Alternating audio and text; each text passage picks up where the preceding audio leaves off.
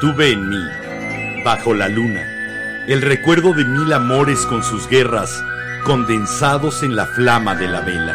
¡Órale, te cae! Ya pufeamos.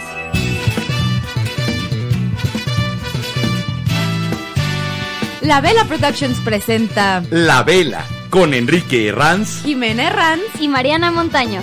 de Herranz, La Vela. Ven con nosotros a compartir Un tema distinto cada episodio. Con ideas diferentes. datos curiosos Poesía y chistes. Y disfruta nuestra música. que siempre tiene que ver con el tema, Pero sobre todo, ven a opinar. A comentar y aportar. porque tu voz es la que más importa. La vela.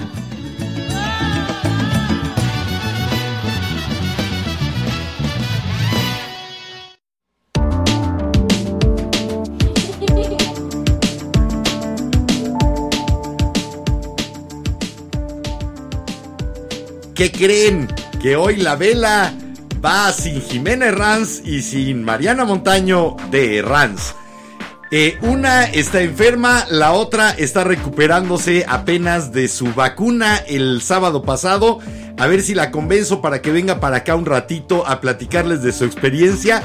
Aunque realmente no le gustó nada, no le gustan las inyecciones, quedó aterrada, pero ya, finalmente vacunada. Además, tuvimos por ahí una experiencia el sábado que va a dar para que hagamos después un programa acerca de la amnesia, la memoria, la fragilidad de las vivencias que se tienen en común.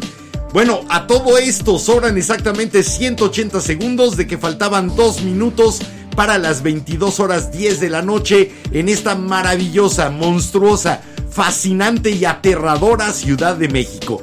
Bienvenidas, bienvenidos, bienvenides y eso lo que quiere decir es que la hora no importa.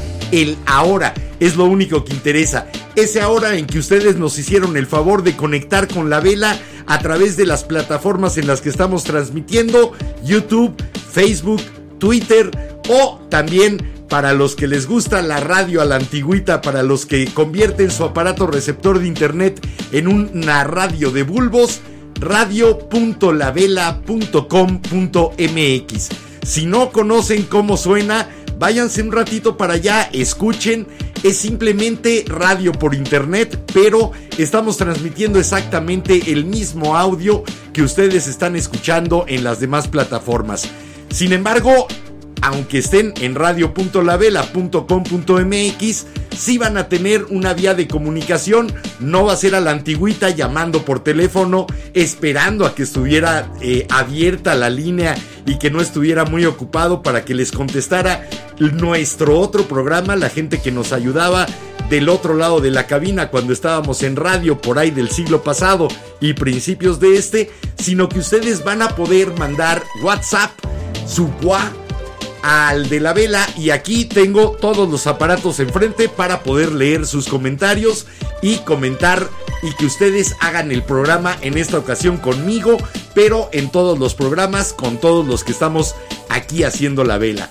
El WhatsApp aparece, a ver, espérame, como si fuera youtuber, aparece aquí, aquí arriba está apareciendo el WhatsApp de manera constante y va a estar apareciendo además durante las rolas. De todas maneras, se los doy para no perder la costumbre.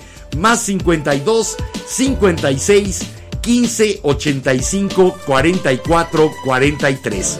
Ahí está de nuevo, más 52 56 15 85 44 43. La vía abierta de WhatsApp, además de los comentarios de YouTube, los comentarios de Facebook y la gente de Twitter, por favor, utilicen también el WhatsApp porque solo tengo tres aparatos aquí y no puedo seguir también a Twitter.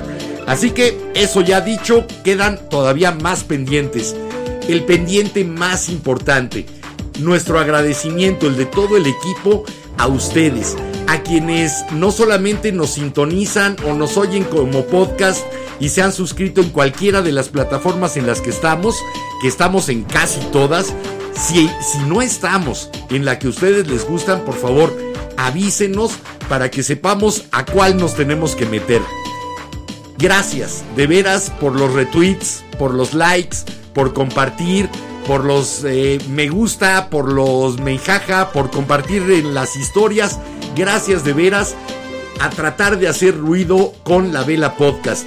Ustedes son la única vía que nosotros tenemos para ampliar esta onda que estamos tratando de tirar como una piedrita que cae al lago y que la onda se vaya expandiendo. Ustedes son nuestra única vía para llegar a más gente, gente que no nos conoce y que podría estarse integrando como incautos, como les decíamos desde entonces, y a los que se refiere también Jimena cuando se despide. Gracias por eso, gracias por el apoyo y ahora les doy la noticia. También aquí arriba, eh, aquí deben de estar leyendo que ya tenemos nuestra página de Patreon. Patreon diagonal la vela podcast. Ya hay otra vía para podernos apoyar de manera tangible en esta ocasión, de manera monetaria. Pueden hacerlo desde una contribución voluntaria de la cantidad que ustedes quieran o convertirse en socios velanautas en tres niveles diferentes.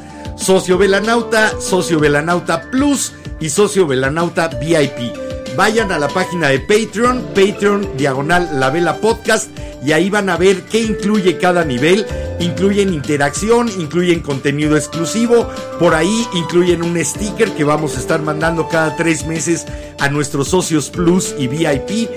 La verdad estamos muy contentos porque Patreon nos da la facilidad de ahora sí comenzar a sacar material exclusivo que hemos ido produciendo y que vamos a seguir produciendo para que ustedes tengan un plus.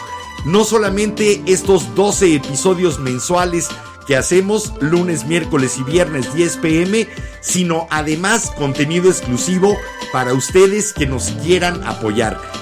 No queremos, de verdad, no queremos tener anunciantes ni patrocinadores en la vela. Sin embargo, hacer un programa y hacer tres programas semanales, pues sí tiene un costo y tiene también el costo del tiempo que le dedicamos. Y queremos que ese costo salga de que a ustedes les gustó y consideran la posibilidad de echarnos en nuestra jarrita de propinas 10 pesos después de cada episodio. Con eso la tenemos. Mientras más socios velanautas seamos, más vamos a poder continuar y más va a crecer la vela. Eso eran, yo creo que todos los pendientes, espero. Si no, ahorita me recordarán porque de todas maneras tengo a Mariana, a Mar en los controles. Así que hoy fue echármelo solito al aire, pero ahí están los deditos. A lo mejor entra la compatita al rato. Bueno, hoy el tema es muy personal. Va a ser un tema eh, en el que creo que todos se van a poder identificar, pero cada quien muy a su manera. Por cierto, Miriam, aquí está en, YouTube. Buenas noches, Miri. Bienvenida. Yo creo que todos tenemos una especie de soundtrack en la vida.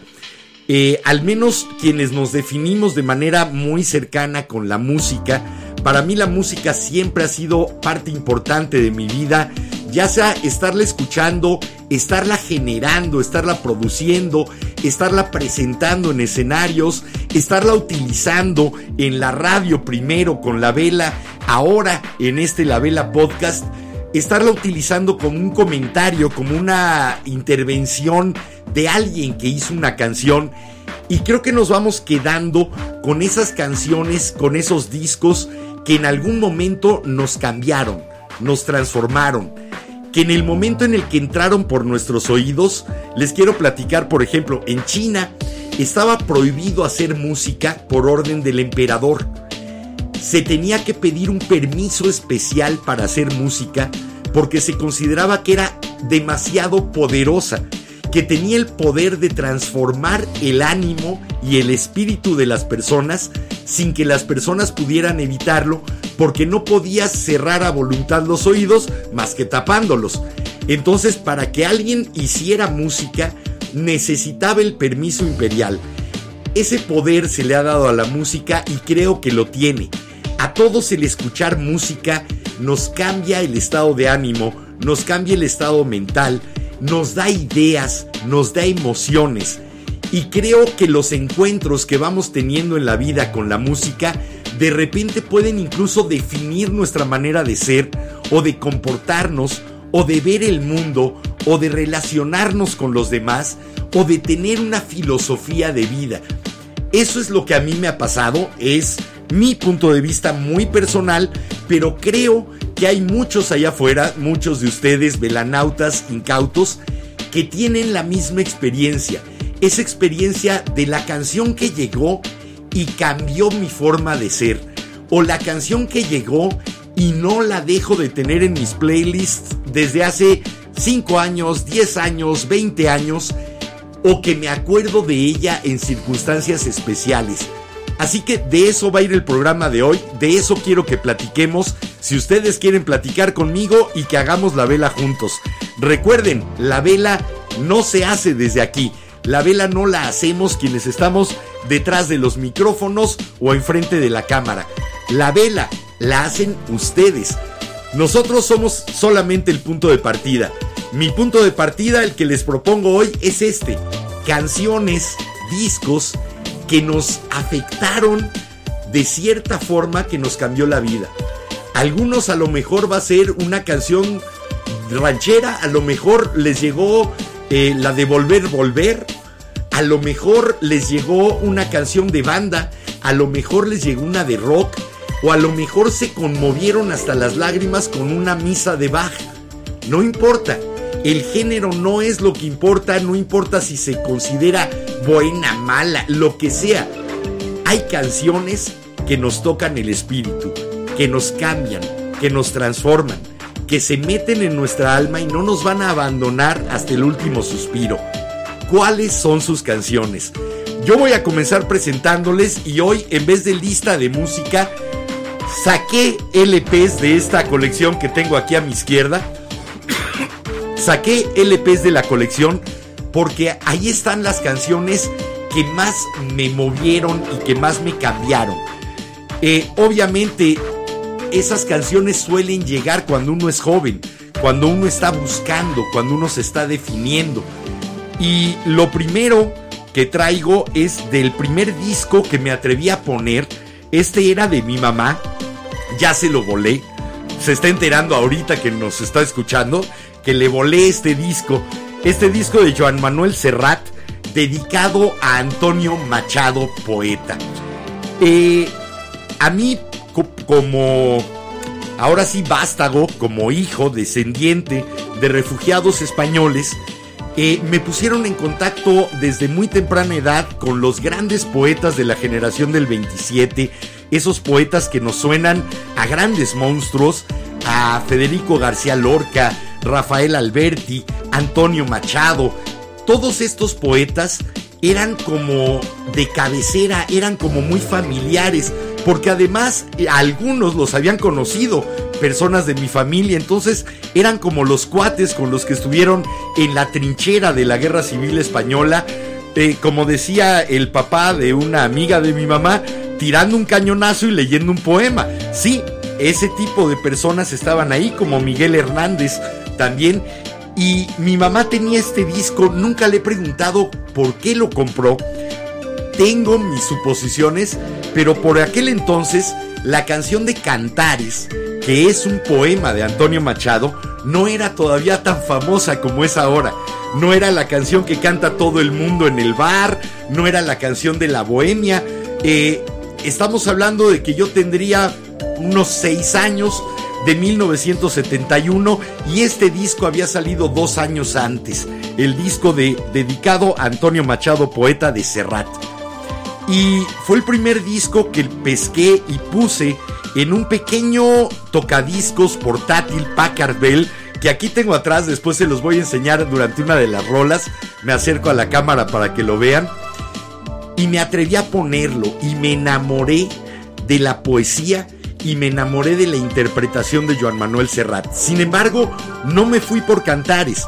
La canción que a mí me llegó y que me transformó, porque a la vez estaba leyendo a Emilio Salgari, estas aventuras de Sandokan, en las que hay viajes, hay mares que recorrer, hay lugares que descubrir, hay personas distintas, extrañas, exóticas. Comenzó de repente esta canción de he andado muchos caminos, he abierto muchas veredas, he navegado en cien mares y atracado en cien riberas. Y con esa propuesta de los viajes de Machado y lo que había encontrado, a mí me capturó esa canción. Y empecé entonces a pensar en la gente, en los lugares, y que la gente no era tan distinta de un lugar a otro, que algo había que nos hacía a todos muy parecidos y muy semejantes. Y ese fue el descubrimiento que me dio el maestro Machado, el decirme, el ser humano es un ser humano en cualquier parte. Y hay gente buena y gente mala, a donde quiera que vayas. Así que los dejo, ojalá, si no conocen la canción, ojalá les llegue de alguna forma. Si la conocen, yo me voy a poner a cantarla. Lo siento. Y bueno, platíquenme ustedes a través de los comentarios de YouTube, de Facebook, qué canciones les han llegado de esa forma. ¿Cuál fue la primera canción que les impactó? Que realmente dijeron, esta es mi canción, que la hicieron de ustedes. Vamos a escuchar a Joan Manuel Serrat con He andado muchos caminos, poesía de don Antonio Machado. Regresamos con lo que ustedes tengan que decirme, porque si no, esto va a ser un monólogo mío y no me gustaría. Yo ya me conozco muy bien, prefiero conocerlos a ustedes. Vamos y regresamos.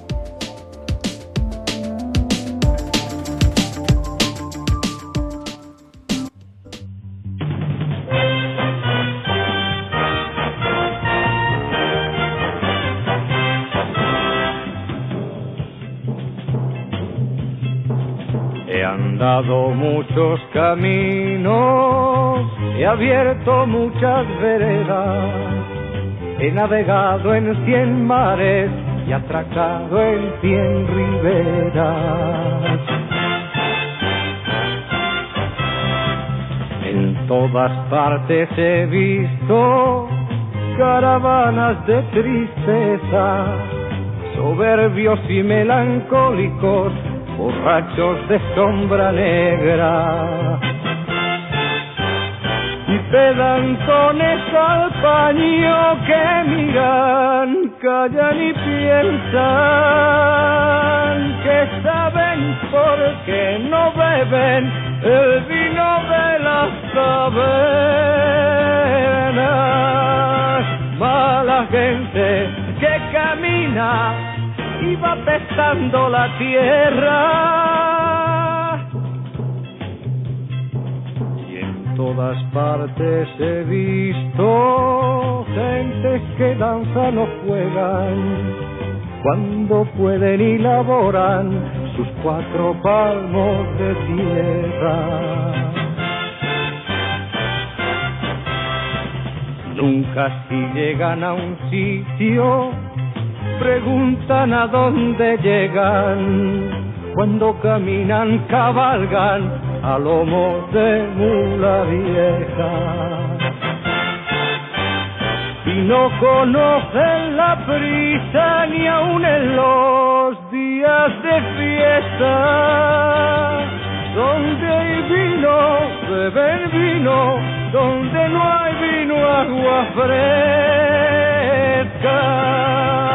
son buenas gentes que viven, laboran, pasan y sueñan y en un día como tantos descansan bajo la tierra.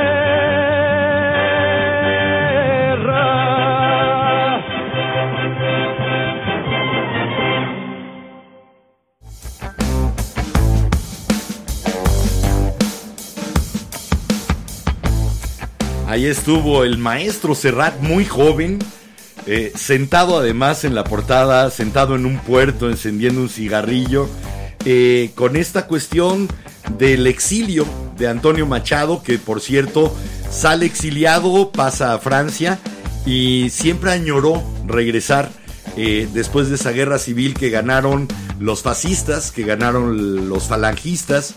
Francisco Franco, su líder y que fue dictador en España durante cerca de 40 años, era uno de los grandes amigos de Hitler y de Mussolini. Así que esa fue la prueba de fuego de las armas nazis antes de comenzar la Segunda Guerra Mundial. La guerra civil es de 1936 a 1939. Una vez concluida en el 39, se avienta Hitler contra Polonia y comienza la Segunda Guerra Mundial, ya habiendo eh, probado algunos de los Panzer, los Stuka. Por ejemplo, los Stuka fueron los causantes del gran bombardeo de Guernica.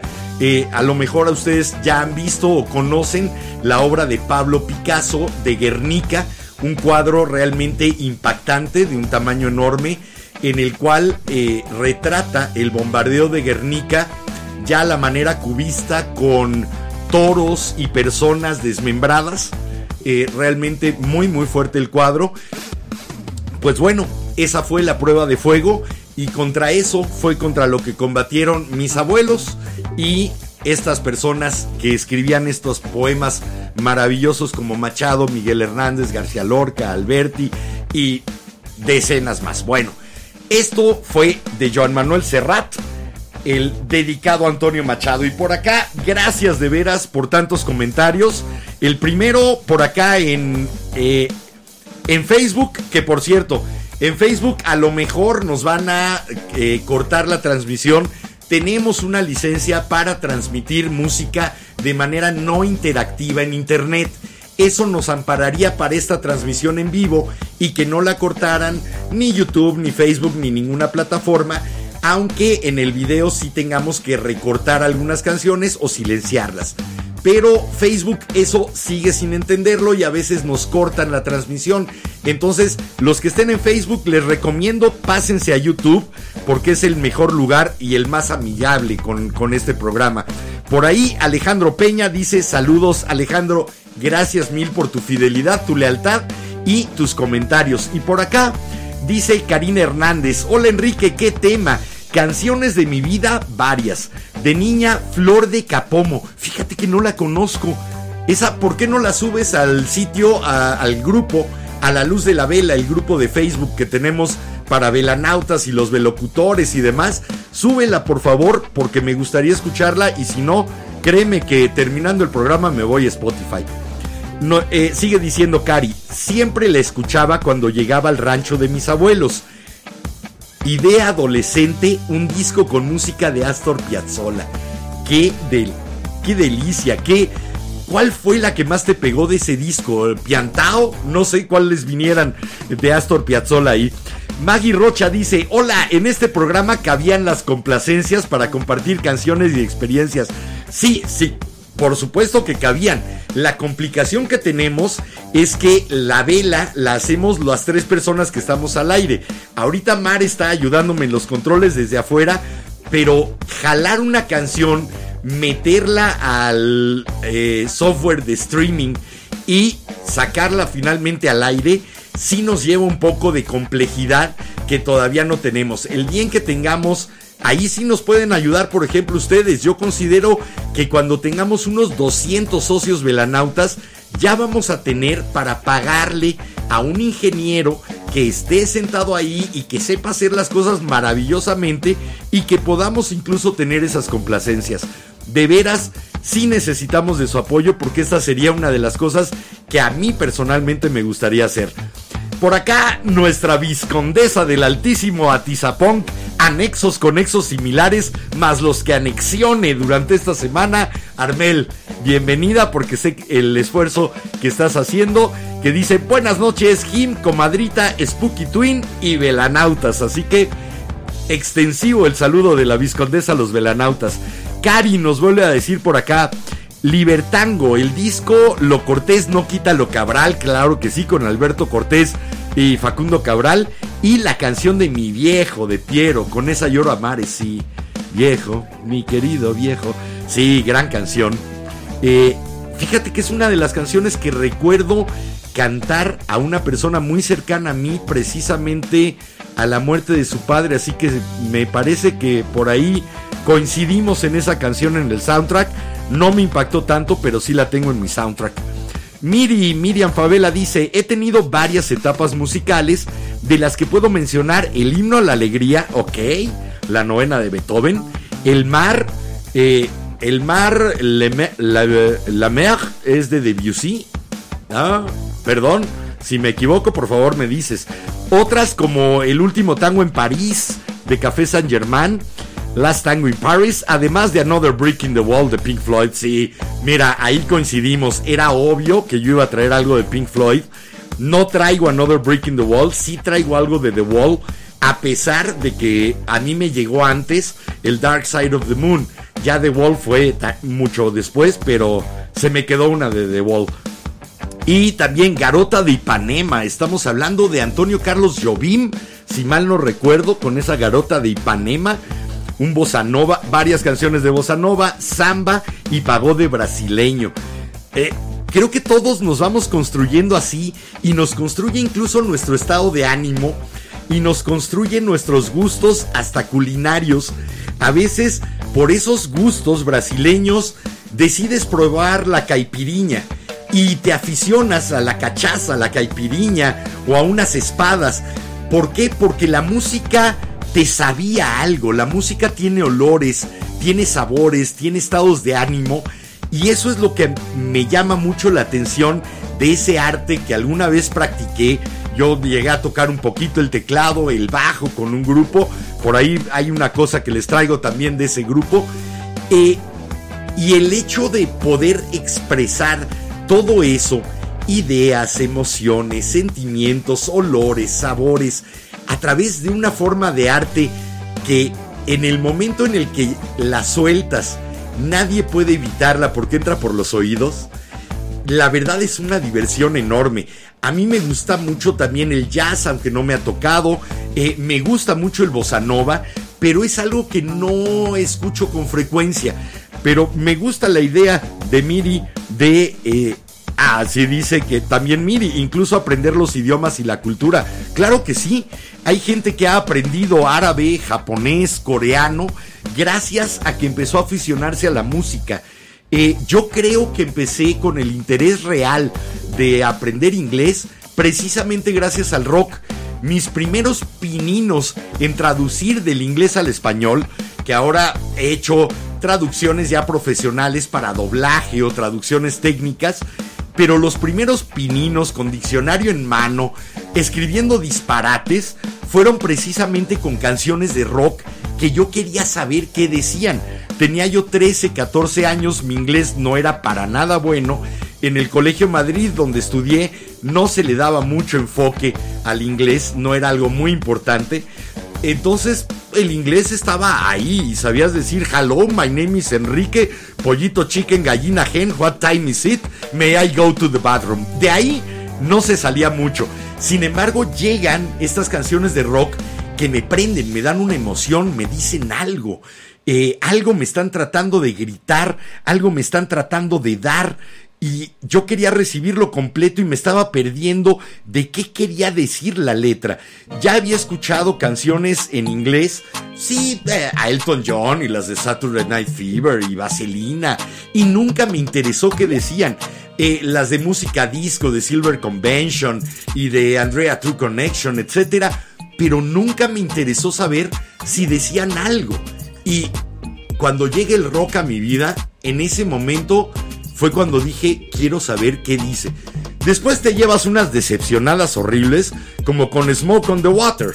Gran música, gran canción, y la letra es así como, ok, y... Pero te llevas de repente sorpresas, como me llevé con el primer disco de rock que pude pedir que me regalaran, porque no me lo compré yo, me llegó para una Navidad, que fue este que les estoy mostrando la portada muchos ya lo deben de conocer, es el 4 de Led Zeppelin. Eh, y de este disco tuve la fortuna de tratar de traducir y por ahí tengo la traducción macarrónica que hice, realmente patética, pero que después poco a poco fui entendiendo mejor. Stairway to Heaven es escalera al cielo. No, no les voy a poner Stairway to Heaven. Sé que es la más famosa de ese disco. Sin embargo, les quiero platicar el momento en el que Led Zeppelin entra a mi vida y detrás de Led Zeppelin entra todo el rock. Entra todo lo que se le llama el rock clásico, entra Janis Joplin, Deep Purple, The Who, todos en bolita. A pesar de que un tío mío tenía una gran colección de discos, yo no me había puesto a, escuchar sus discos, a Bob Dylan, a... Eh, ay, ¿quién es el autor de Season of the Witch? Donovan, Pat Donovan. Eh, no me había puesto a escuchar a Carol King, como que no me llegaban tanto porque era más folk. Pero cuando llega Led Zeppelin, con la voz de Robert Plant, realmente desgarrándose y gritándote y aventándote lo que quería decir, la guitarra de Jimmy Page, el bajo de John Paul Jones, la batería impresionante, impactante de Bonzo Bonham, en ese momento recibí tal shock que me cambió la vida. En ese momento me hicieron una transfusión de guitarras eléctricas y mi vida es de guitarras eléctricas y de rock a partir de la Navidad de 1978. Tenía yo 13 años, había escuchado una canción de Led Zeppelin, me había gustado y pedí ese disco, el 4 de Led Zeppelin, y este otro que también estoy mostrando a cámara, el Deep Purple Mark I and Mark II, una recopilación de las dos primeras épocas de Deep Purple, cuando tocaban Hush y Hey Joe, y ya después la formación con la que tuvieron el mayor éxito, ya con eh, Gillan y con Roy y con Glover en el bajo, en la que están Smoke on the Water, Highway Star, Black Knight, etc. Bueno, esos dos son los discos que pedí para esa Navidad. Me bajé el tocadiscos que ustedes vieron ahorita en la canción, ese pequeño Packardell puse la aguja en el primer surco y sonó esto. Sonó algo que rompía con los esquemas incluso de la casa y de la familia. Algo que no se había escuchado en mi casa jamás. Sonó el heavy metal de Led Zeppelin con esto que se llama Black Dog. Escúchenlo, disfrútenlo y piensen en un niño de 13 años por allá por 1978 no había internet, no existía MTV, no teníamos esa forma de enterarnos que tienen ahora y de repente lo pone a las 11 de la noche en la sala de la casa bajo el árbol de Navidad y suena esto y mi madre y su pareja nada más se voltearon a ver y con cara de esto ya valió madres. ¿Ustedes cuándo descubrieron la música y cómo descubrieron la música? De la que son ahora absolutos apasionados. Platíquenme, aquí tengo muchos comentarios, de veras gracias. Regreso con puros comentarios de ustedes, pero mientras nos vamos con Led Zeppelin y esto que es Black Dog. Vamos, venimos.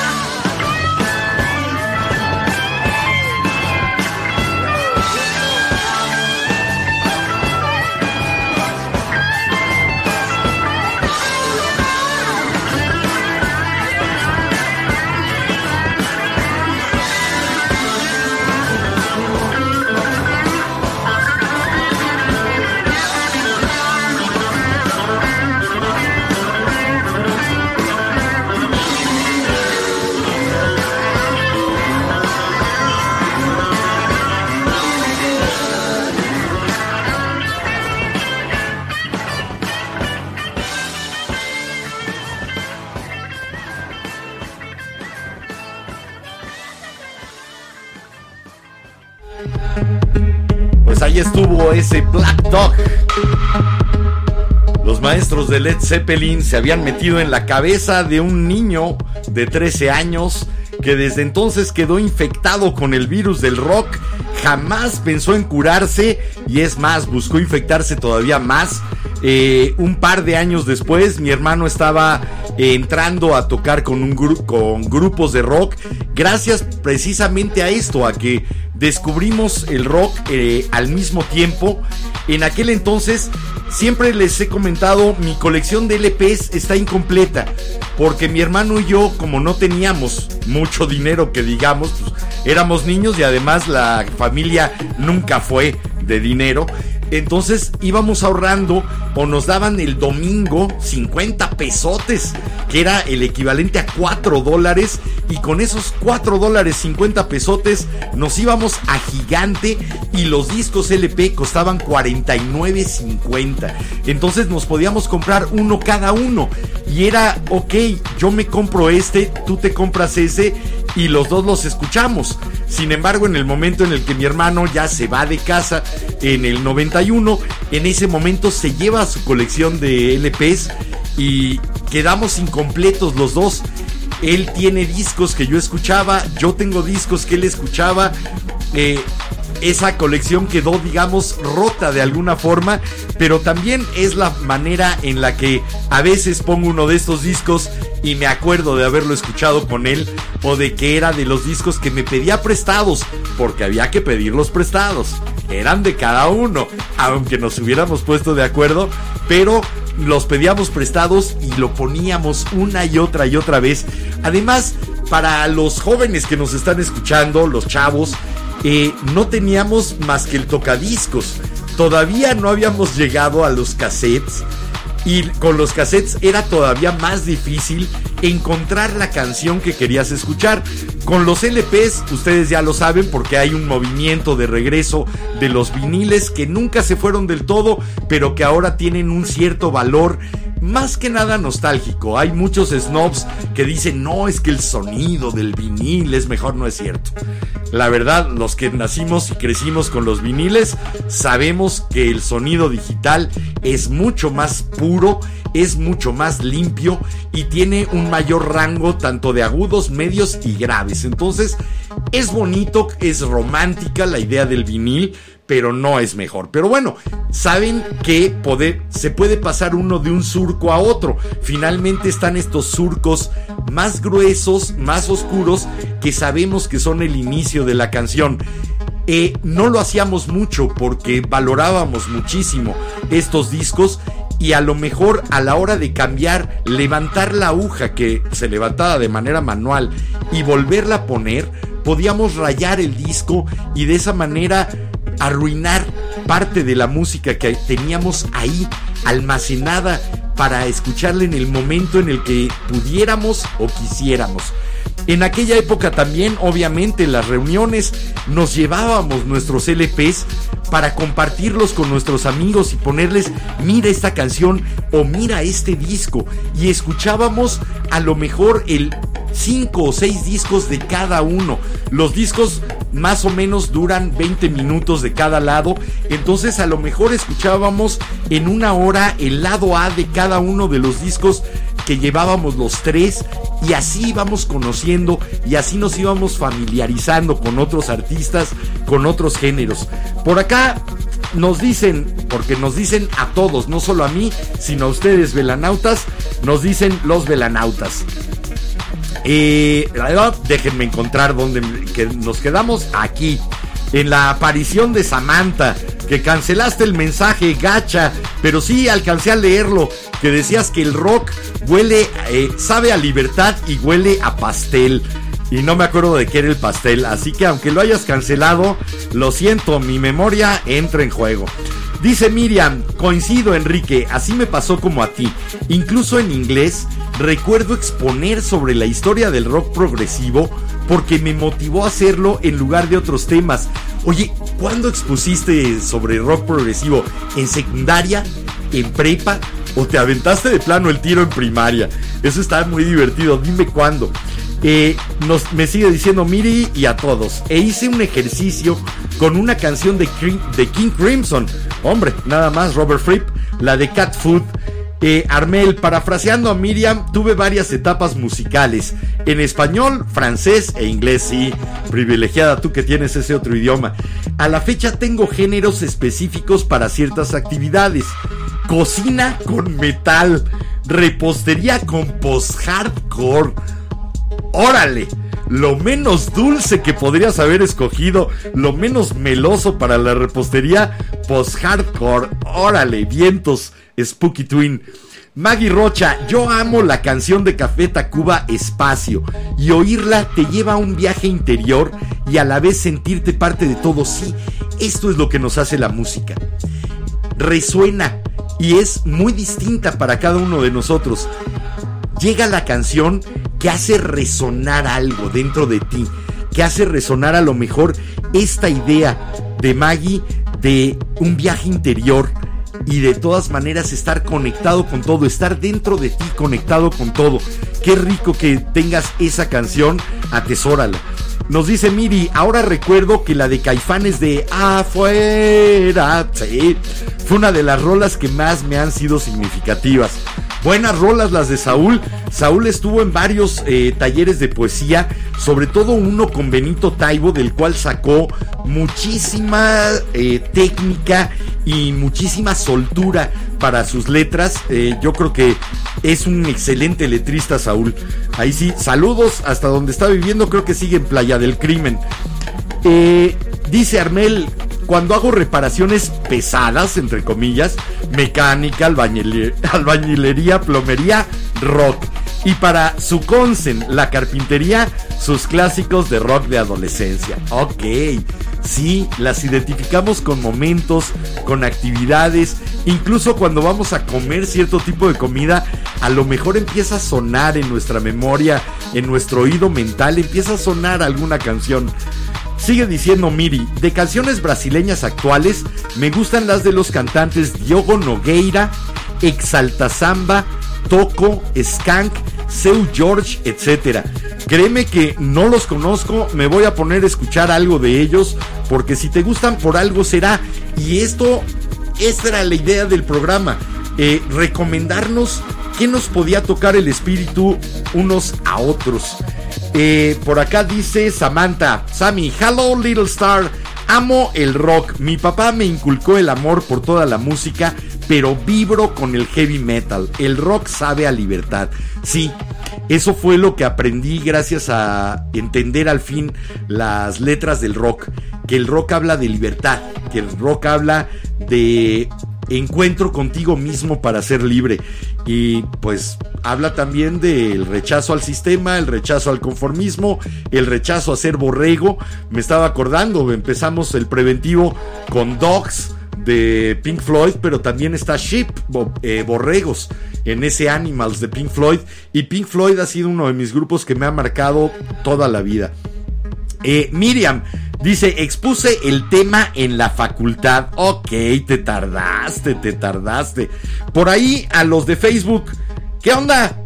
¿Qué no los deje escribir comentarios? Saluden, díganos a ustedes qué música, qué canción.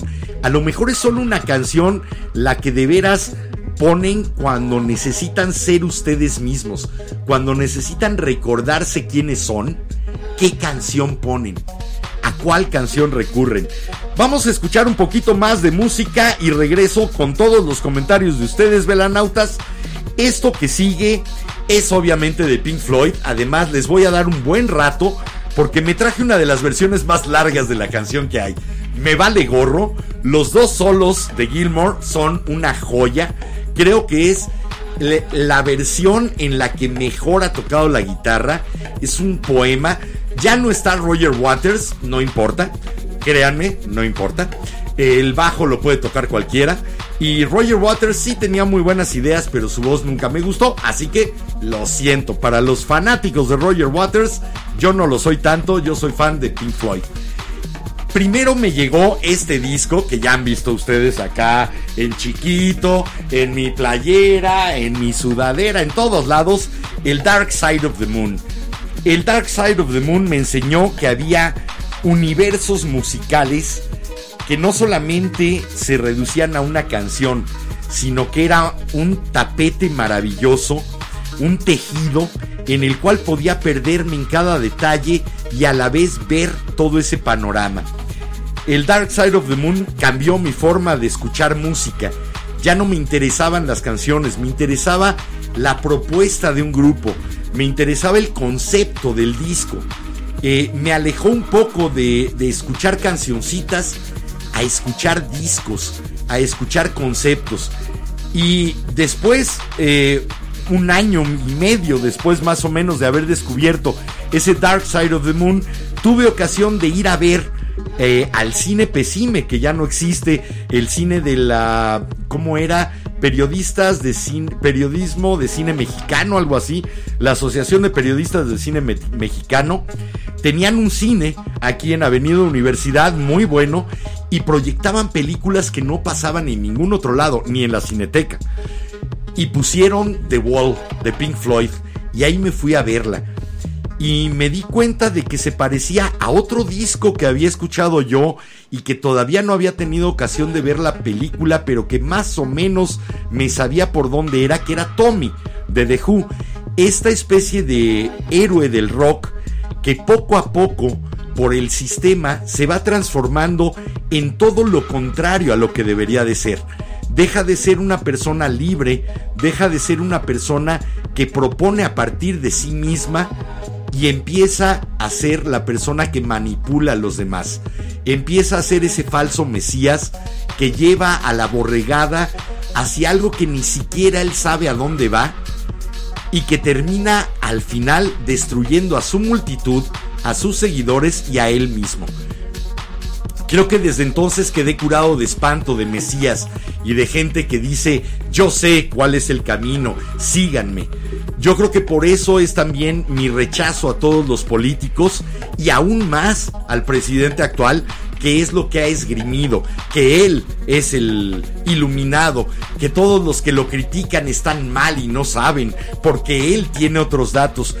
Ese tipo de gente es la que vi en The Wall, en Pink Floyd, eh, y fue el tipo de gente a la que aprendí a alejarme, a criticar y en cierta forma a despreciar. Así que esto es de The Wall, pero es del concierto de grabado en un disco que se llama Pulse. Son nueve minutitos, así que van a tener chance de escribirme lo que quieran de la música que les ha cambiado el mundo, de la música que los ha cambiado a ustedes, de las canciones que inevitablemente forman parte del playlist de su vida. Van a tener ese tiempo, nueve minutitos y pico. Yo lo siento, me voy a poner los audífonos, no me los voy a quitar, voy a cerrar los ojos y me voy a perder en este Comfortably Numb de Pink Floyd. Confortablemente aturdido de Pink Floyd aquí en la vela. Vamos regresamos. Espero que sigan conmigo y que podamos seguir platicando de música y de vivencias y de anécdotas. Me encanta esto de Miri que su presentación fue en la facultad. me hubiera gustado imaginarte como niña de secundaria exponiendo acerca de Jess y Jethro Tull y Pink Floyd, Alan Parsons. Vamos, regresamos.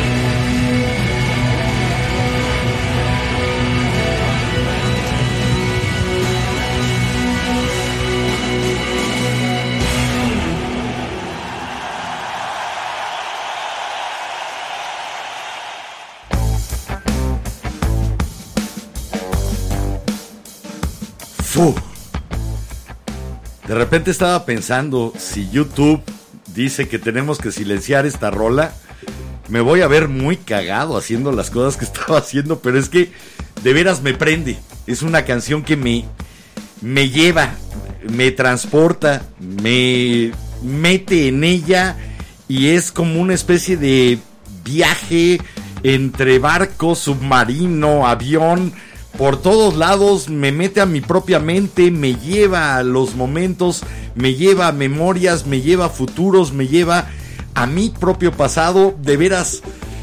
Hijo, un viaje. Gracias por acompañarme en este viaje de más de nueve minutos de Comfortably Numb en esa versión de su disco Pulse. ¡Ah! ¡Qué delicia! Y Nick Mason, la batería de Mason en esta rola, en esta versión es increíble. Eh, la precisión, pero además la potencia y los acentos que va logrando es otra canción dentro de la canción. De, veras, eh, uno de los mejores bateristas del rock y no se le menciona demasiado, pero un baterista prodigioso. ah, perdón, estaba cantándola además. Eh, sí, sí me emociona. Comfortably Numb de Pinky Pinky Pink Floyd. Por acá, mejor me voy a lo que ustedes tienen que decir, que seguramente es más interesante que lo que yo esté pensando. Dice Maggie, yo tengo vinil de Caifanes, pero mi época fue la de grabar en cassette de las estaciones de radio y rezar porque el locutor no lo pisara. Fíjate que yo también lo hacía. Eh, lo hacía con las dos únicas, eh, los dos únicos momentos en que transmitían rock en la radio mexicana, porque además yo solo tenía acceso a la radio en AM, mi radiecito era solo AM, y ponía la grabadora enfrente y se grababa con el microfonito que traía la grabadora, y era la hora de los Rolling Stones y la hora de los Beatles. Creo que las dos se transmitían en Radio Capital, en aquel Oigo Radio Capital, Capital dime cuál que ese, capital, dime cuál, alguna vez eh, estuve contestando los teléfonos en radio, en nuestro, en nuestro programa, y era como me gustaba contestar capital, dime cuál. Eh, no recuerdo si alguna de esas, si la hora de los Beatles a lo mejor se transmitía en Radio 590 La Pantera, que después se transformó en Radio Alicia. Y cuando se transformó en Radio Alicia ya le dio mucho más paso y pegue al rock. Eh, sí, es, les estoy hablando de finales de los 70. Todavía no llegaba la época de Rock 101, que llegó a mediados de los 80, la época de WFM, que fue cuando en México comenzó realmente a escucharse un poco más el rock. Eh, yo iba a contracorriente de lo que se escuchaba en México. De hecho, en 1980 hubo un concierto de The Police en el aquel entonces Hotel de México, ahora es el edificio del World Trade Center. En aquel entonces el Hotel de México se había quedado inconcluso, entonces era como el esqueleto y nada más se utilizaban cinco pisos. Pues bueno, en el quinto piso habían habilitado una especie de sala, salón, eh, todo, eh, digamos que ahora le dirían minimalista, en aquel entonces sin terminar, y se presentó Size abriendo Size, un grupo mexicano de punk, eh, Illy Bleeding, Walter Schmidt, Charlie Robledo, eh, se presentaron abriéndole a Police. Y ese fue el primer concierto de rock al que fui.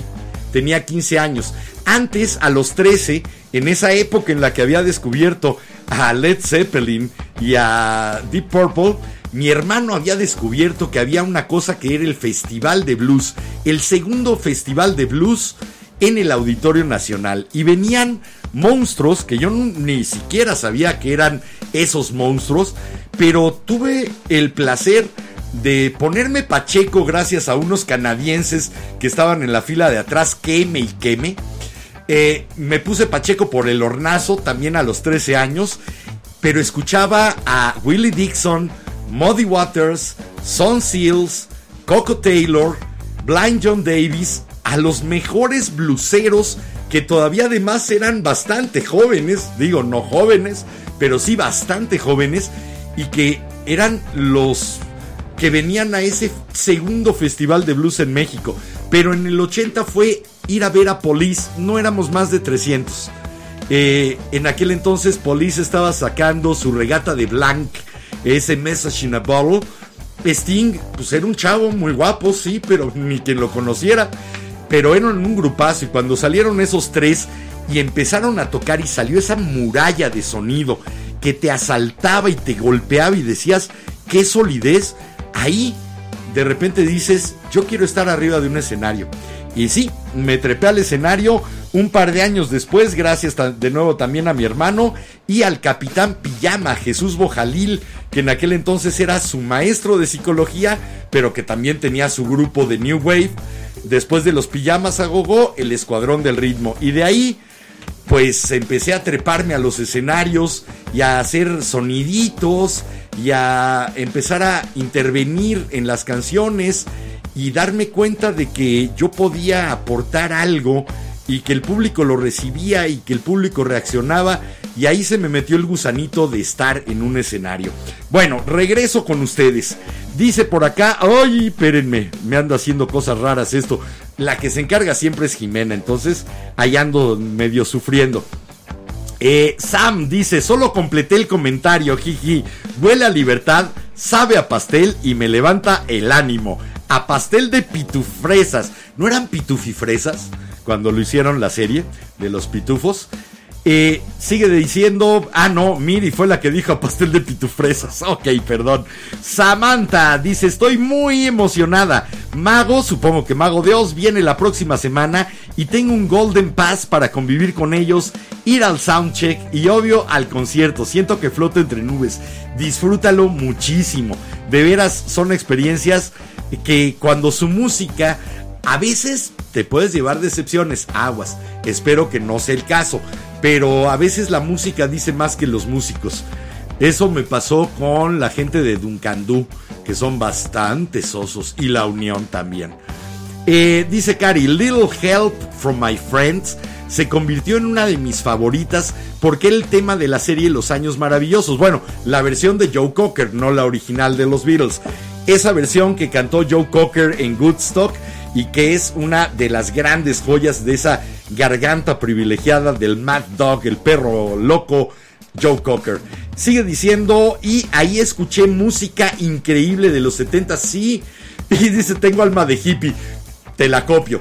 Te alma nada más. Nunca tuve el estómago para irme a acampar durante un mes. A lo sumo una semanita y después rapidito ir a comer algo rico y calientito. Ni modo, mi hippie no llega tanto. Miriam dice, también las rolas de Alan Parsons Project por los arreglos musicales. Bueno, Alan Parsons, uno de los más grandes productores del rock progresivo y por cierto, productor del Dark Side of the Moon, el, para mí el mejor disco concepto que se ha hecho en toda la historia del rock. Samantha, yo también tengo The Dark Side of the Moon en vinilo. ¡Ey! ¿Tienes los pósters? Yo tengo el de las pirámides en azul y el de ellos en los cuadros en rosa. Eh, si el tuyo venía con los pósters, platícame y manda fotos. Yo voy a buscar mis pósters, por ahí están guardados y que nadie ni siquiera los mire. Dice, y obvio, mi colección de vinil de los Beatles, aquí hay. Aunque también tengo viniles de varios grupos de música disco, pues sí, mira, nos tocó, ni modo. Había que tener el de Silver Convention y el de Andrea True Connection y el de Baccara y cosas por el estilo. Eh, para bailar es mi favorita, aunque no fue cuando la música disco estaba de moda. Mi amor, eh, época de fiestas, esa fue 80s, 90s. Sí, yo aluciné. Después de haber escuchado un poco y sí, tenía, por acá tengo incluso discos sencillos de música disco, la aluciné. Me pareció, eh, llegó el momento en que era como música para que bailaran elefantes. Pum, pum, pum, pum. Era para que los elefantitos no perdieran el ritmo. Eh, y la aluciné. Me gustó cuando entró Earth, Wind and Fire, por ejemplo, con el funky. Ahí sí. Sigue diciendo por acá. eh, Ay, Ludwig, hola, qué gusto. Uf, ¿en qué momento acabo de entrar? Justo me llaman con estas rolitas para entrar. Pues bienvenido, gracias y dinos cuáles son tus rolas de tu playlist, las que realmente te han impactado, las que te han cambiado, las que te transformaron. Sigue diciendo Sam, tú sabes que doy inglés en primaria, sí, das clases. Los viernes son de Smart Senses Motivation in Art, en motivación sensorial en arte. Les pongo videos de pintores, escultores y músicos como Beethoven y Mozart hasta The Beatles. No te limites, ponles a The Who. Estaría divertidísimo. Teenage Wasteland. Eh, sigue diciendo Sam, Queen y Pink Floyd. Hacemos un resumen de cada uno para que los conozcan y muchos empiezan a amar música que nunca habían escuchado. De eso se trata también la vela. Eh, hemos recibido muchos comentarios de los que eran veladictos, de los que nos escuchaban ahí cuando estábamos en radio, en ABC Radio, eh, de que con nosotros escucharon much- mucha música que no conocían. Esa también es parte de las labores y de los propósitos que nos habíamos puesto con la vela. Traigamos música, aunque no sea conocida, aunque no sea la popular, que no nos vayan a oír porque, ay, es la que está de moda, ay, es que es la de ahora, sino que pongamos las canciones que pensamos que valen la pena. Sigue diciendo Maggie. Eh, fiesta pagana de Mago de Oz o Solín de, Maldita Vecindad me prenden y me ponen de excelente humor. No te preocupes por tu corrección, se lee. Miriam dice, la hora de los Beatles en Universal. ¿Era de Universal? ¿Te cae? Era de eh, Universal Stereo, era el chiste de todos los que escuchábamos rock, porque siempre habían sido incapaces de pronunciar el inglés. Era divertidísimo eso de, y esto fue El Río de Sueños con Billy Joel. Era divertidísimo, de veras. Escuchar sus traducciones de canciones. Nena, qué sorpresón de Chicago. Y decías, ok, baby, what a big surprise. Se vale. Por acá sigue diciendo Sam, la hora de los Beatles era en radio éxitos. Creo que ha tenido varias etapas porque eh, la conduce, no recuerdo el nombre de, la- de él, es uno de los máximos conocedores de los Beatles en el mundo y la ha ido llevando de estación en estación porque ustedes saben que lamentablemente la radio en México estuvo eh, de repente y sigue al mejor postor. Tú tienes dinero, pagas tu tiempo y tienes tus horas y por eso se nos llenaron las estaciones de iglesias brasileñas y de Maussan y de cosas así, Nino Canún y los ovnis. Y por eso se llenó de tanta porquería y este tipo de grandes programas como era la hora de los Beatles tenía que ir saltando de estación en estación. Eh, yo aún la alcancé a escuchar, nos dice Sam. Eran tres horas al día, si no mal no recuerdo. Comenzó como una sola hora.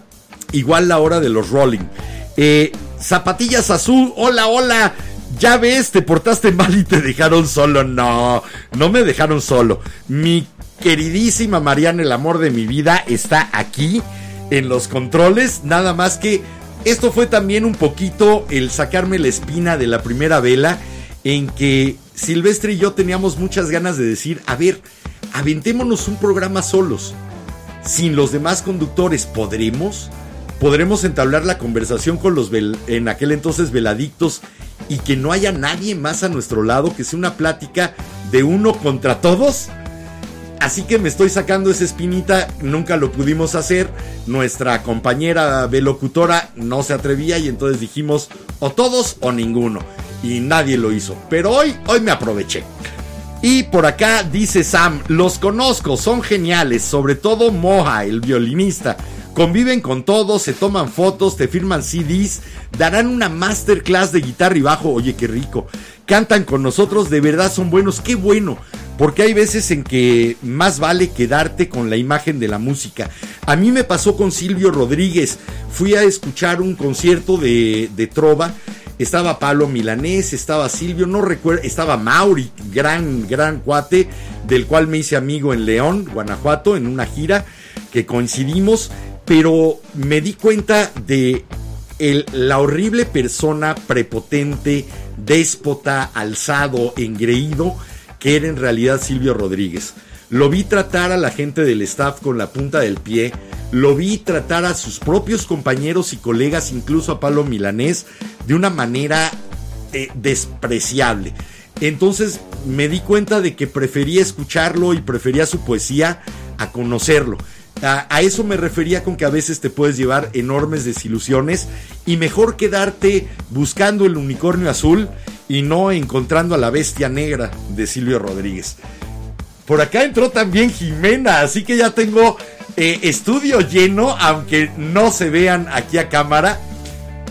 Aquí está la manita de mar a mi derecha y Jimena entrando a decir hola a la izquierda. Pero no, fuera de aquí, dejadme solo. Dejadme solo. No, no, no. Esta plática es entre los velanautas y yo. Eh, y ya vi que ya me extendí y necesito irme a música. Esta es otra canción de Serrat. Esta me llegó por ahí del 85. Me llegó el escucharla realmente y el hacerla mía. Me llegó el darme cuenta de que cada hijo es el tuyo y cada hembra tu mujer. Que nada humano me es ajeno. Que lo que le suceda a alguien del otro lado del mundo me está sucediendo a mí. Esta canción se llama Para Vivir. De esa no traigo el LP porque en alguna de las reuniones se quedó en casa de la anfitriona. No sé si se lo quedó ella o algún amigo, pero finalmente la música era para compartir. Es del disco Canción Infantil, al menos así le pusieron porque no tenía título, del 74 de Serrat y se llama Para Vivir. Ojalá ustedes también la tomen como un himno de vida. Si no la conocen, adóptenla. Ahora sí que adopte una canción. Vamos, regresamos.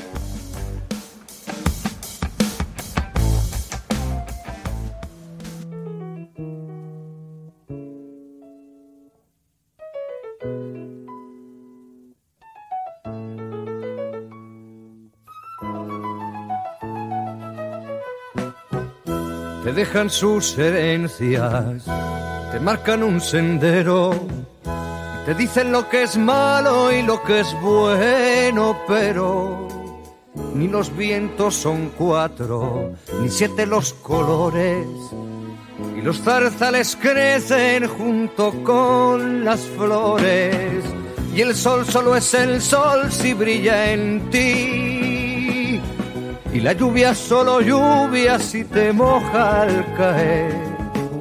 Cada niño es el tuyo, cada hembra tu mujer. Vivir para vivir, solo vale la pena vivir para vivir, para vivir. Solo vale la pena vivir para vivir.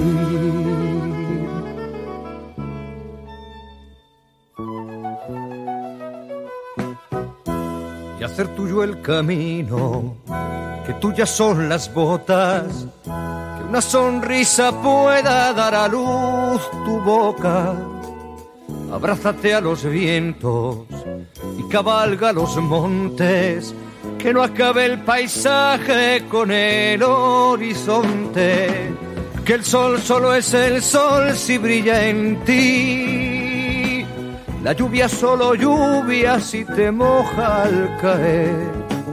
Cada niño es el tuyo, cada hembra tu mujer. Vivir para vivir. Solo vale la pena vivir para vivir, para vivir solo vale la pena vivir para vivir.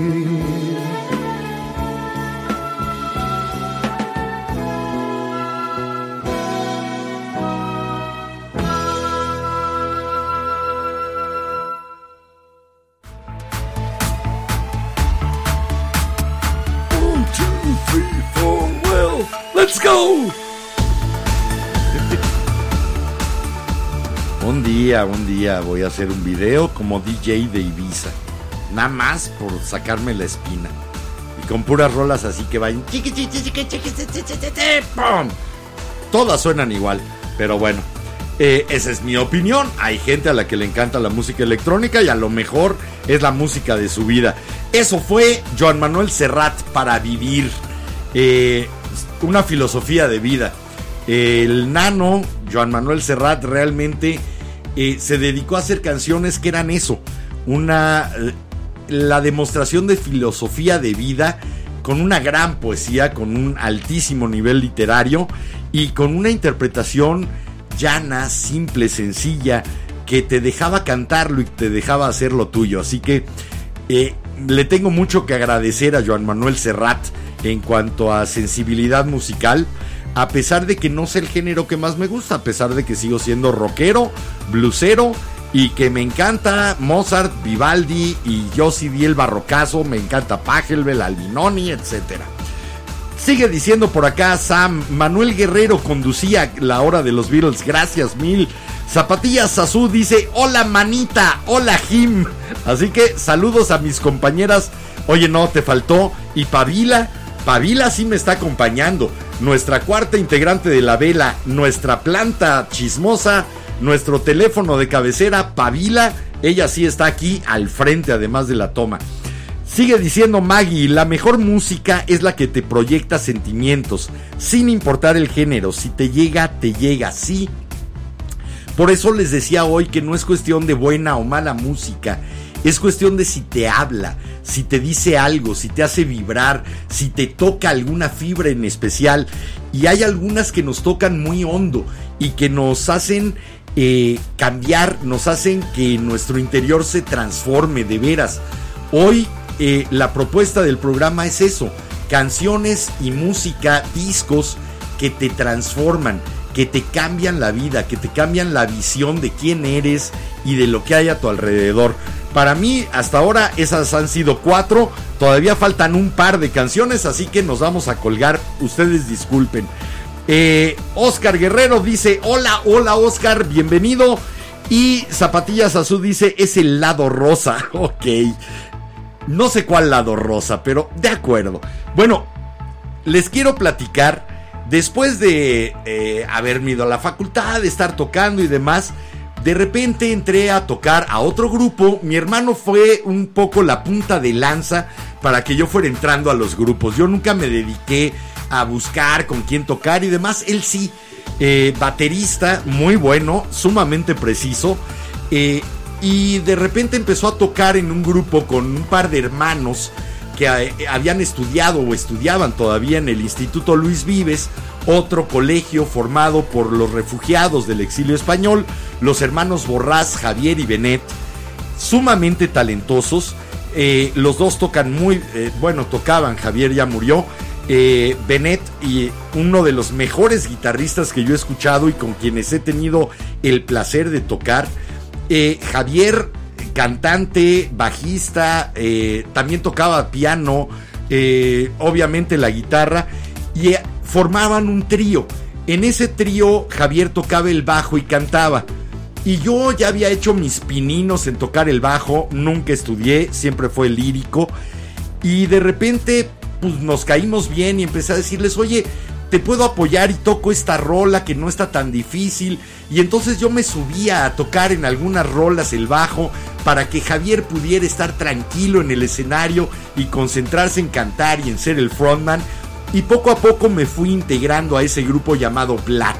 eh, trigo en catalán. Eh, los borrás de ascendencia eh, catalana, entonces hablaban catalán. Yo nada más me acuerdo de Fafret, Fafret Noy, o sea, que hace un chorro de frío pero no me acuerdo de mucho más. Sin embargo, en su casa se hablaba en catalán.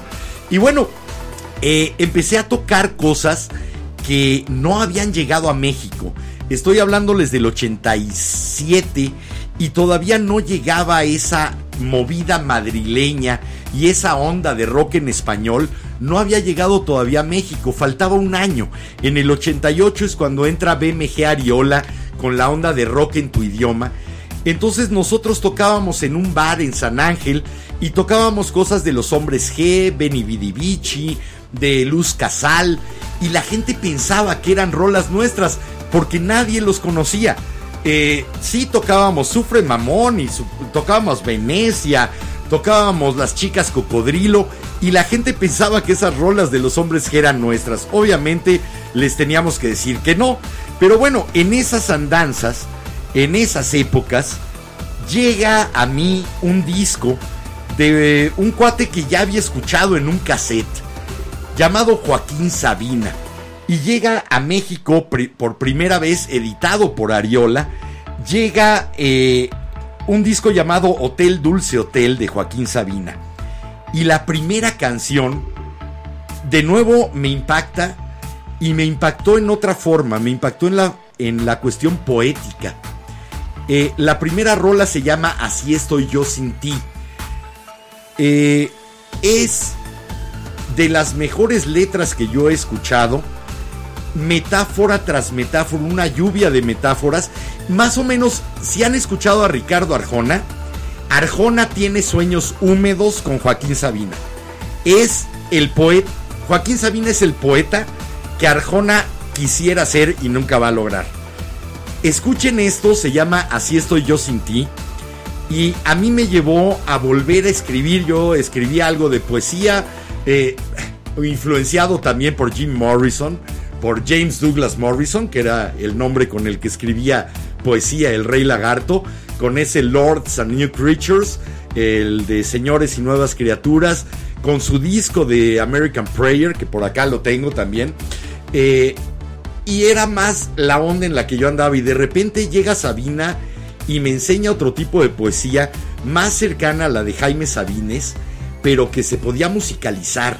Era así como descubrir a Leonard Cohen en español. Eh, escúchenlo y disfrútenlo. Se llama Así estoy yo sin ti.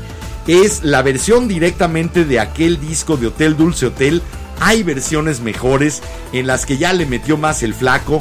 eh, en las que ya ha ido cambiando versos para actualizarlos y demás. Pero esta era la original y cuando lo conocí me dijo que él había escrito esta letra de un jalón y en una servilleta en un bar. Yo me quedé anonadado, asombrado de que ya la tuviera en la cabeza y la pudiera sacar de un plumazo en medio de un bar en una servilleta. Pero bueno, así estoy yo sin ti. Este es Joaquín Sabina del disco Hotel Dulce Hotel.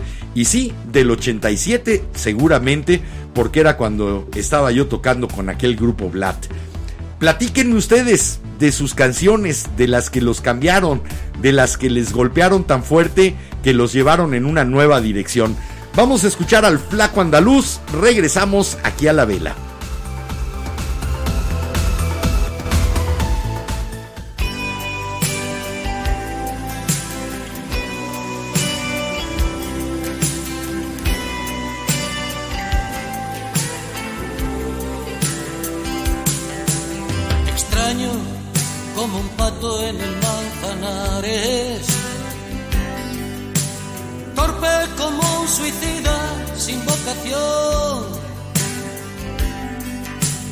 Absurdo como un belga por soleares,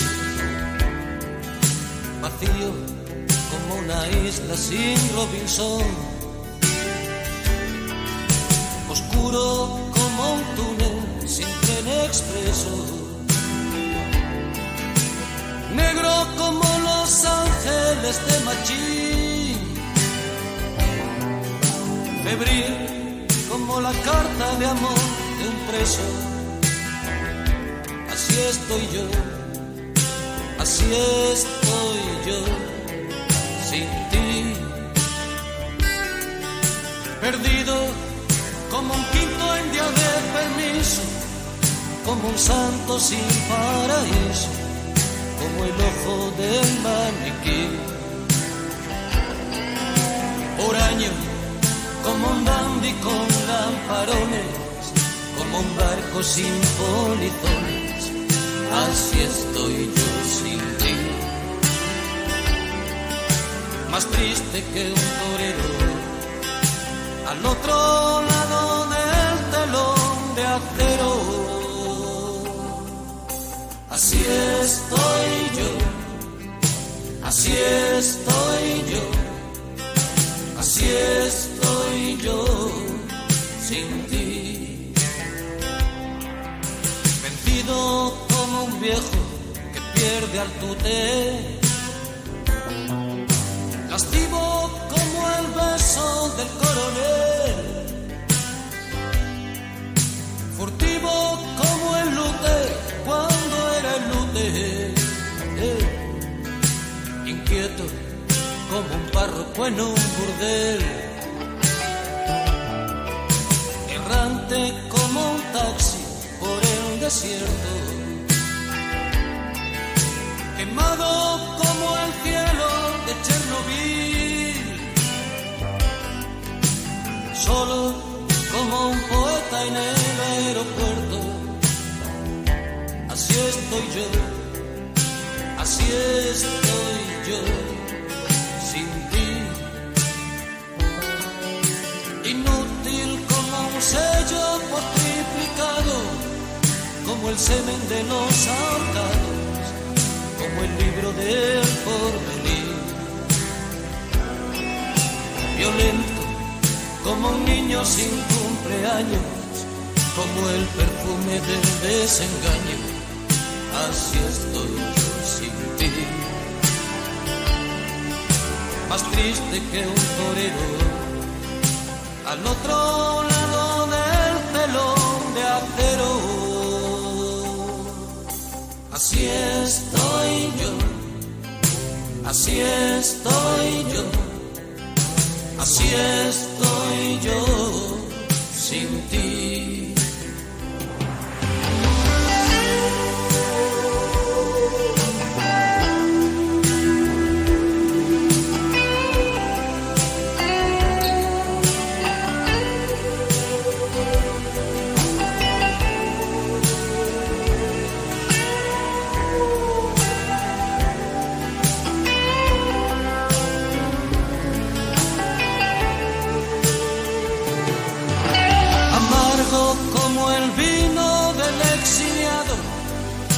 Domingo del jubilado, como una boda por lo civil. Macabro como el vientre de los misiles, como un pájaro en un desfile. Así estoy yo sin ti, más triste que un torero al otro lado del telón de acero. Así estoy yo, así estoy yo, así estoy yo. Sin ti.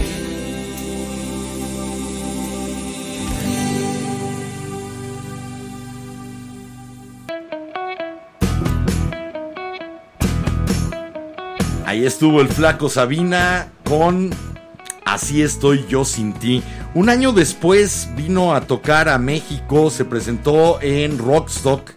Lo conocí ahí y me robó una de las noches de mi vida.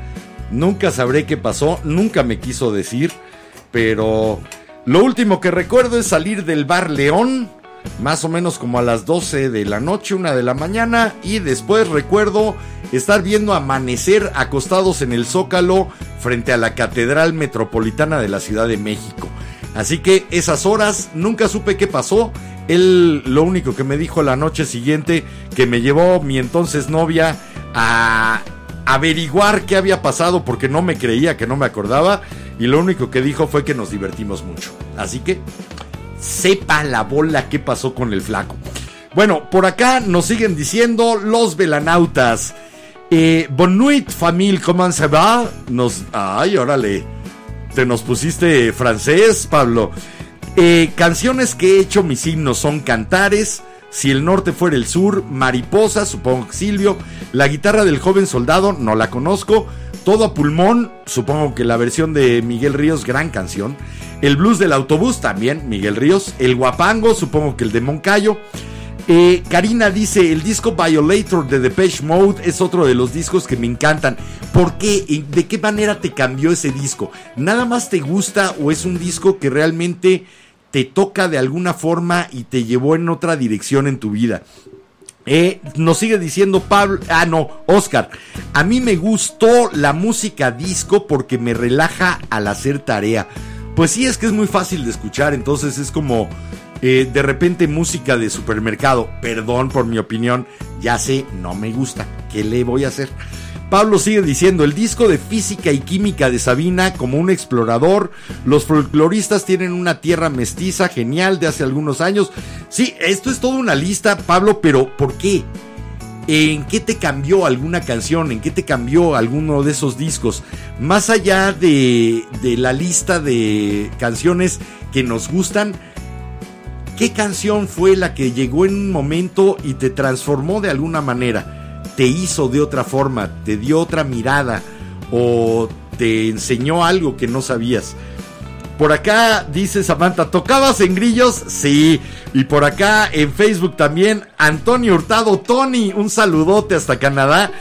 También me menciona a Grillos, sí, tocaba en Grillos. En Grillos Bar de San Ángel. Después hubo un Grillos en Zona Rosa que estaba precisamente abajo de Rockstock, ahí en el monumento a la palmera solitaria en Reforma. Eh, Dice Samantha, yo te escuché ahí, mira, y no nos conocimos hasta mucho después que hicimos teatro juntos. Pero sí, ahí estaba tocando con Blatt desde el 87 hasta el 91, cuatro añitos que estuvimos ahí en Grillos y con Blatt. Ya hubo una segunda etapa en la que ya no estaban los borrás, estábamos mi hermano y yo con otros tres eh, amigos, con Toño Ortiz, con Roberto Gutiérrez, con Gerardo, Gerardo Ávila, que entre otras cosas ya se sacó por ahí un Grammy latino por música de películas en Miami, así que un saludote a Gerardo. Y sigue diciendo después Zapatillas Azul, la de Sin Daños a Terceros de Arjona es buena. Mira, hay canciones que llegan aunque no sean buenas y bueno, la letra de esa en algún momento llegó y en algún momento tuvo su importancia. Pablo Muñoz, Life is Life. Uy, aquella en la que yo siempre dije que parecía que ladraban. Life, ruf, ruf. De hecho era el grupo, el grupo era alemán y no me acuerdo cómo se llamaba el grupo de Life is Life. Wow, otra onda, hay muchas que llevan a transportarme a épocas, lugares o sentimientos. Sí, eso es vistas hacia atrás. Y sí, obviamente todos tenemos nuestro soundtrack e identificamos, pero canciones que llegaron y transformaron el presente y han seguido transformando el futuro. Más bien vete por ese otro lado, Pablo.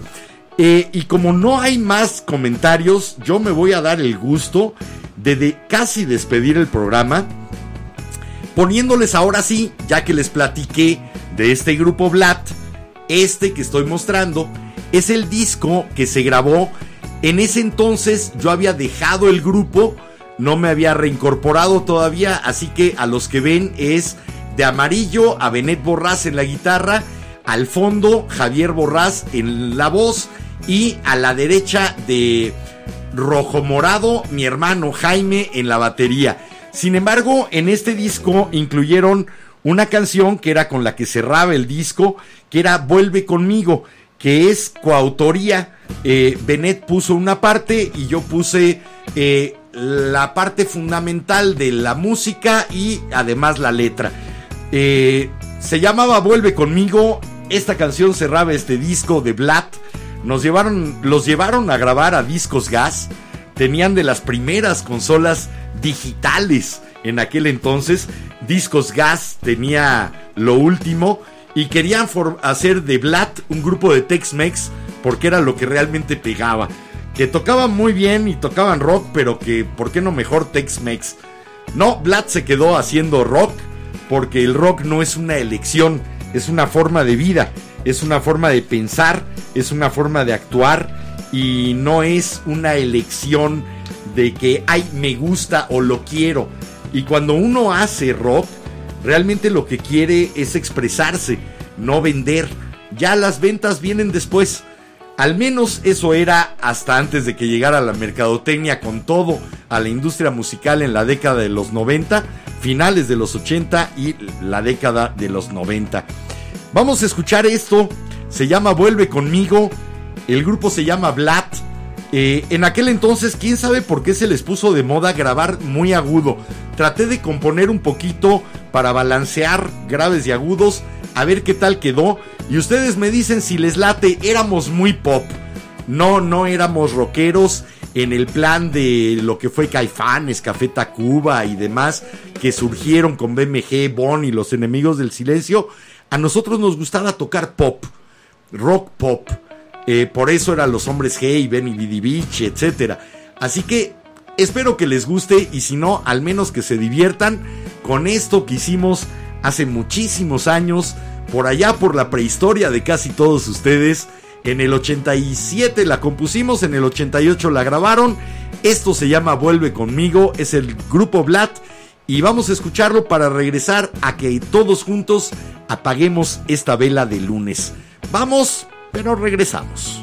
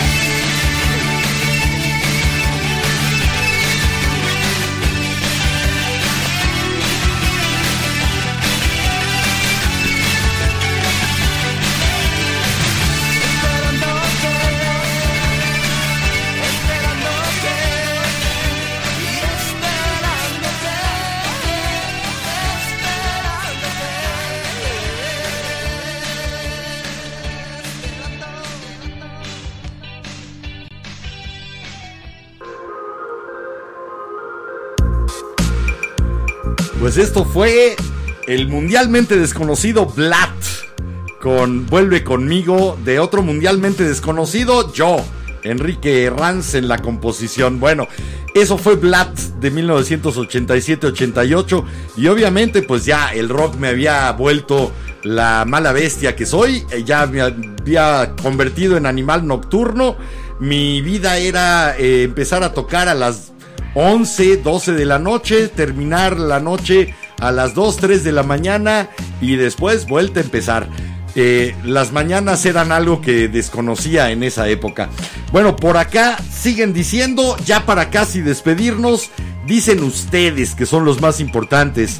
Eh, Maggie, hablando de conceptos y géneros, amo el ska por, porque las trompetas y tambores me dan alegría. Sí, cuando yo descubrí el ska a través de Madness, de aquel One Step Beyond, eh, realmente me enamoré del ska por esa alegría y esa energía que da. Pablo, muchas de esas canciones me dieron una nueva visión en todos los sentidos e ideas y buscar más de esas protestas, rebeldía. Opus tocaba Life is Life, sí es cierto, ese grupo Opus. Eh, De veras, siempre me pareció que era un grupo de pastores alemanes, muy divertidos, eso sí. Karina Hernández, Depeche Mode fue el primer grupo que conocí en la secundaria. Escuché ese ritmo tan diferente y prácticamente yo iba contracorriente de lo que normalmente se escuchaba. Me tocaba escuchar Radio Felicidad. ¡Es Radio Felicidad! ¡Ay, sí! Sí, sí ibas a contracorriente si estabas escuchando a Depeche.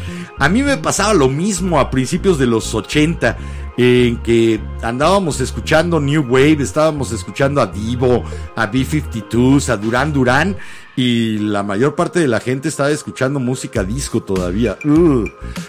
Por acá dice Maggie, ¿qué significa Blatt?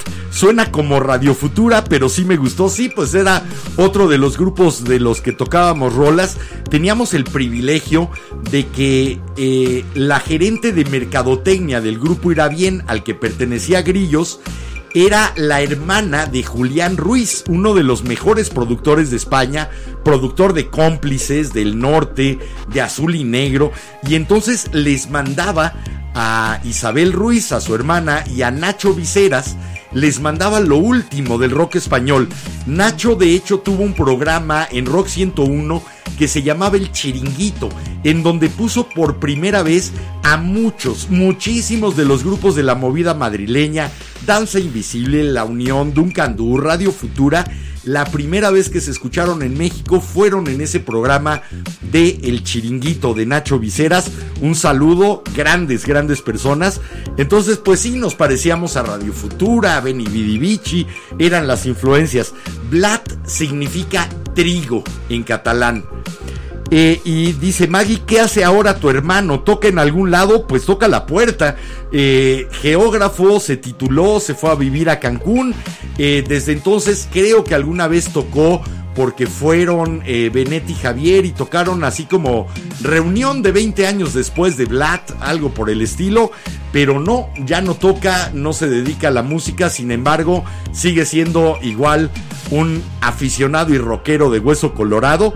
Pero ya se retiró, igual que yo me retiré también de tocar música. Ahí tengo el bajo y el amplificador en mi cuarto, desconectados, porque no me atrevo a pescarlo y decir, ya no puedo tocar lo que tocaba. Entonces hay que superar esa etapa y ver si todavía me acuerdo cómo se le pegaba a las gordas. A las cuerdas gordas, son más gordas que las de la guitarra. No golpeo mujeres, le pego a las gordas del bajo. Eh, bueno, con esto, con esto llegamos al final de esta vela. Gracias. Gracias por darme el placer de saber que al menos puedo parlotear durante un programa completo. Espero que les haya gustado, espero que se hayan divertido, espero que los haya puesto a pensar algo, que se hayan enterado de alguna tarugada de las que he hecho en mi vida. De veras, gracias, gracias por acompañarme.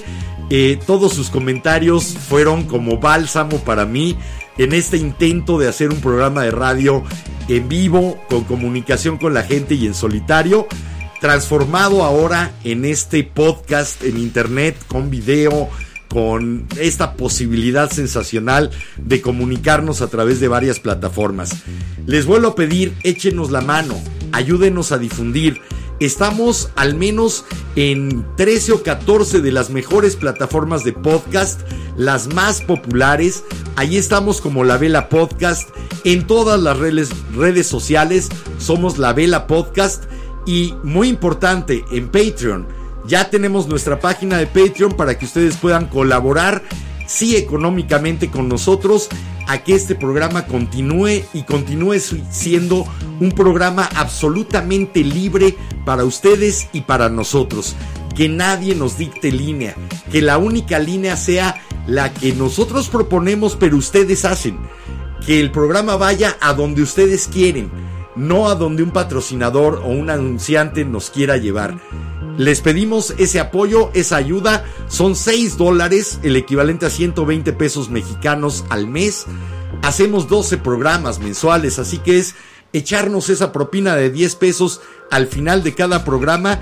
Y no solamente van a seguir teniendo la vela como su programa, sino que van a tener contenidos extras en audio, en video. Por ahí van a poder sugerir música, sugerir temas van a poder realmente ser socios del programa e intervenir en él. Eso queremos, que ustedes sí tengan intervención en el programa, no una marca, no un producto. Échenos la mano, estamos en patreon.com diagonal la vela podcast. Y ahora sí, me voy a despedir a nombre de todos. A nombre mío, lo primero, me llamo Enrique Herranz y les recuerdo y me recuerdo, como cada noche. Este es el momento de vivir. El único. Pórtense mucho. Cuídense bien. Mariana les diría que nos vemos el próximo miércoles y que fue un gusto haber estado juntos. Y Jimena les diría que muchas gracias por escucharnos y que si les gustó el programa, recomiéndenos. Si no, no digan nada para que caigan otros incautos. A lo mejor a ellos sí les gusta. Nos escuchamos el miércoles 10 de la noche. Espero que con la vela al completo hacemos esa cita para prender juntos esa vela y darle un poquito de luz a la mitad de la semana. Gracias de veras por habernos acompañado y por haberme hecho posible este intento de hacer un programa unipersonal. Nos escuchamos el miércoles. Chao, chao.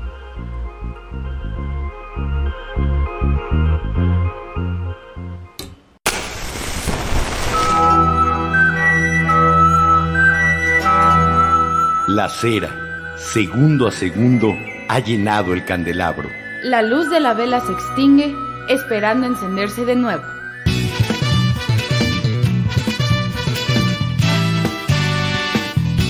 La Vela Productions presentó La Vela con Enrique Herranz y Jimena Herranz. No olvides visitarnos en lavela.com.mx y suscribirte a nuestras redes sociales. La, Vela.